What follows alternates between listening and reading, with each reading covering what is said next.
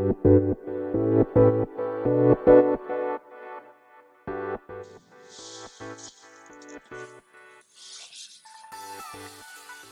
い、始まりました。本を読んでは、独り言ラジオ。私、変な髪型をしたポンコツ薬剤師こと、町田和俊でございます。はい、というわけでですね、今日も読んだんだか、読んでいないんだか、積んだんだか、積んでいないんだか、といった本たちの中からですね、一冊紹介して、ゆるーりと語っていきたいと思います。本日お届けいたします本は、絵本ですね。タイトルが、小判ザメの冒険。えー、こちらはですね、すいません。はい。灰谷健次郎えー、作、えー、村上康成、二人、あ、えー、絵かな。えー、灰谷健次郎が文ですね。はい。こちら、同心者から1996年7月10日、第一釣り発行となっております。はい。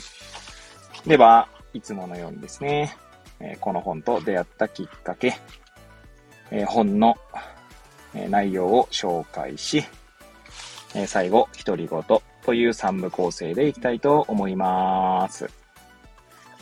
はい。えー、こちらですけれども、きっかけというかですね、そもそもまず、今回、えー、サムネイルに貼ってある写真はですね、私が持っている絵本なんですね、これね。はい。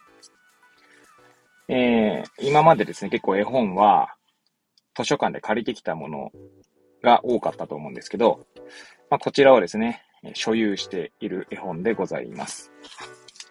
ただですね、そんなこの絵本との出会いはですね、図書館でした。はい。えー、どこの図書館で借りたかはちょっと記憶がもうすでに定かではないんですけれども、確か娘が借りてきたんだったような気がしますね。娘が借りてきた絵本を読んで、なんかとってもですね、個人的にはこう欲しくなったんですね。はい。で、まあ、購入したという感じでございます。一応 Amazon のですね、中古で購入しましたね。そんな絵本でございますが、結構ですね、何度読み返してもですね、なんかこう、心安らぐというか、はい。いろいろと気づかされたりとか、えー、なんだろうな、メンタル的な、こう、まあ、浮き沈みって大、ね、あの、多かれ少なかれ、誰しもあるかと思うんですけど、まあ、この絵本を読むとですね、まあ、それがリセットされるっていう感覚があります。はい。では、そんな絵本ですね。はい。まあ、どんな話かっていうことだけですね、冒頭の、えー、なんつうんだ、下りですか？をご紹介したいと思います。はい。では、読み上げますね。クジラとコバンザメは仲良しだった。君と仲良くするのはいいことだけど、いつもいつも一緒というのはどうかと思うね。クジラは考え、考え言った。どうして？もっと世間を知らなくちゃ。世間って何？まだほんの子供の小判ザメはクジラに尋ねた。世間というのはな、俺以外の友達のことさ。なんだ、と小判ザメは言った。なんだなんて君は言うけどね。友達を作るっていうことは、わかったわかった。皆まで聞かず、小判ザメは尾びれでクジラのお腹をトントンと叩いてみせた。たくさん友達ができても、僕はクジラちゃんが一番好きだからね。うん、ありがとう。と、クジラは言った。クジラから離れて、コバンザメは世間を探しに行った。はい。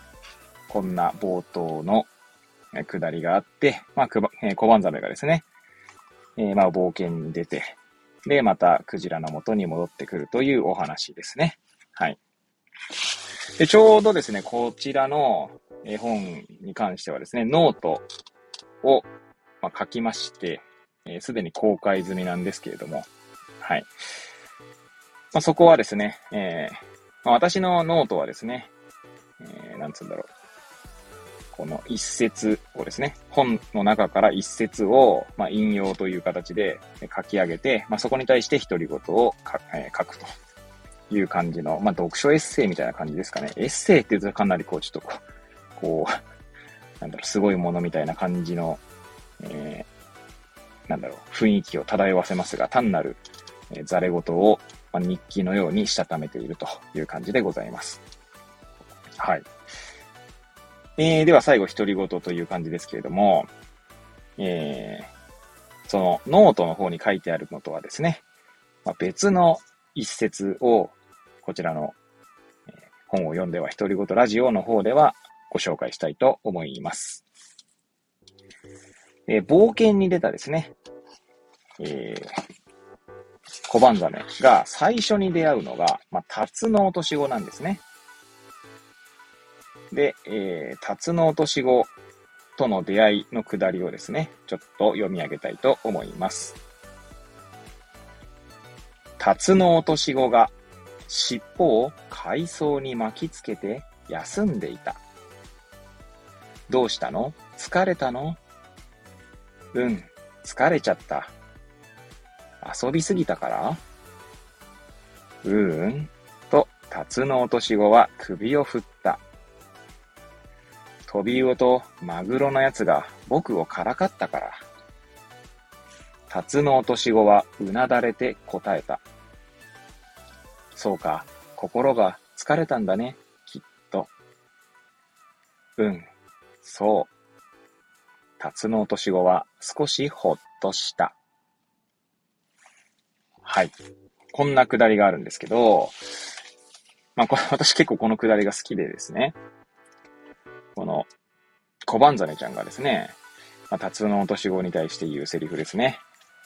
心が疲れたんだね、きっと、という言葉がなんだかですね、うんと、すごい癒されるというか はい。すごいもう陳腐な、私の語彙力のなさがですね、際立つような言葉でも大変恐縮でございますけれども、はい。いやーなんかね、心が疲れるってことは、まあ皆さんどうですか？ありますか？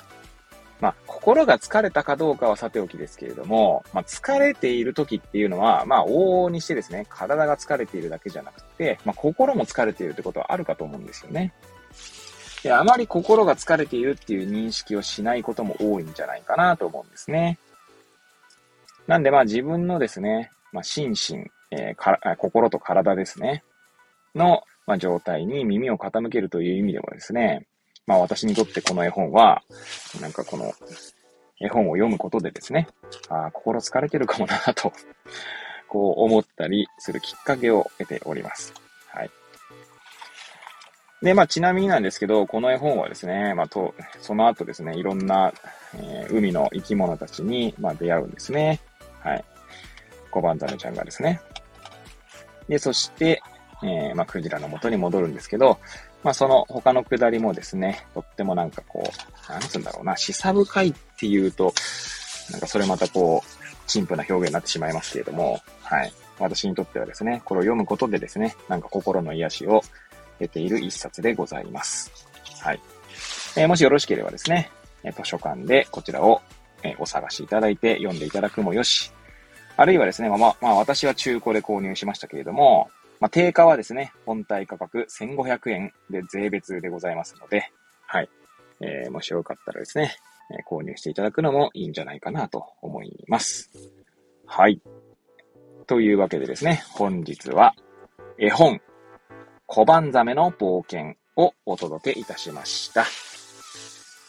えー、くだらない私の番組ではございますが、また遊びに来ていただけると嬉しゅうございます。そして、そして、え、私ですね、ノートの方ですね、ま、ちょうど今回の配信の中でもお話ししましたが、え、毎日毎日ですね、本を読んでは独り言ノートということで更新しておりますので、お時間よろしければそちらの方にも遊びに来ていただけると嬉しゅうございます。では、えー、また次回ですね、お会いいたしましょう。ごきげんよう。